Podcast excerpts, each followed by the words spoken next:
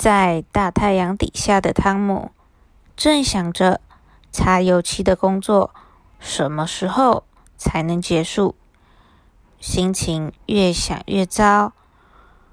原因是昨天在学校和同学打架，被阿姨惩罚，要把人行道的围栏擦好油漆才能回家。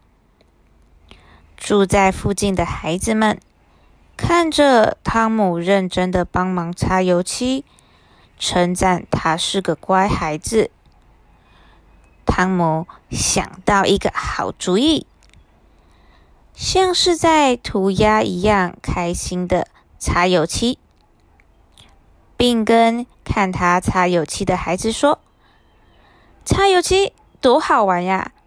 一般的小孩很难得可以有擦油漆的机会呢。”听到这里，孩子们都羡慕起来，请汤姆也让他们帮忙擦油漆。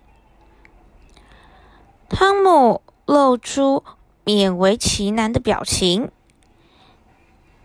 但是还是用孩子手上的苹果交换擦油漆的工作。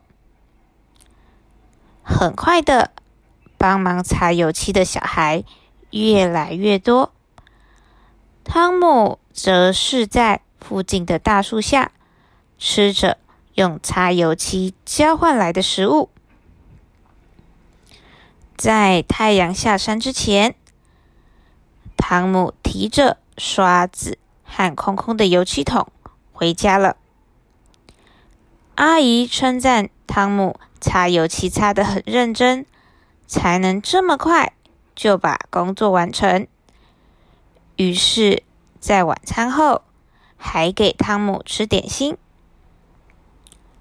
这天晚上。汤姆心满意足的睡着了，甚至还说了一句“不要再给我吃了”的梦话。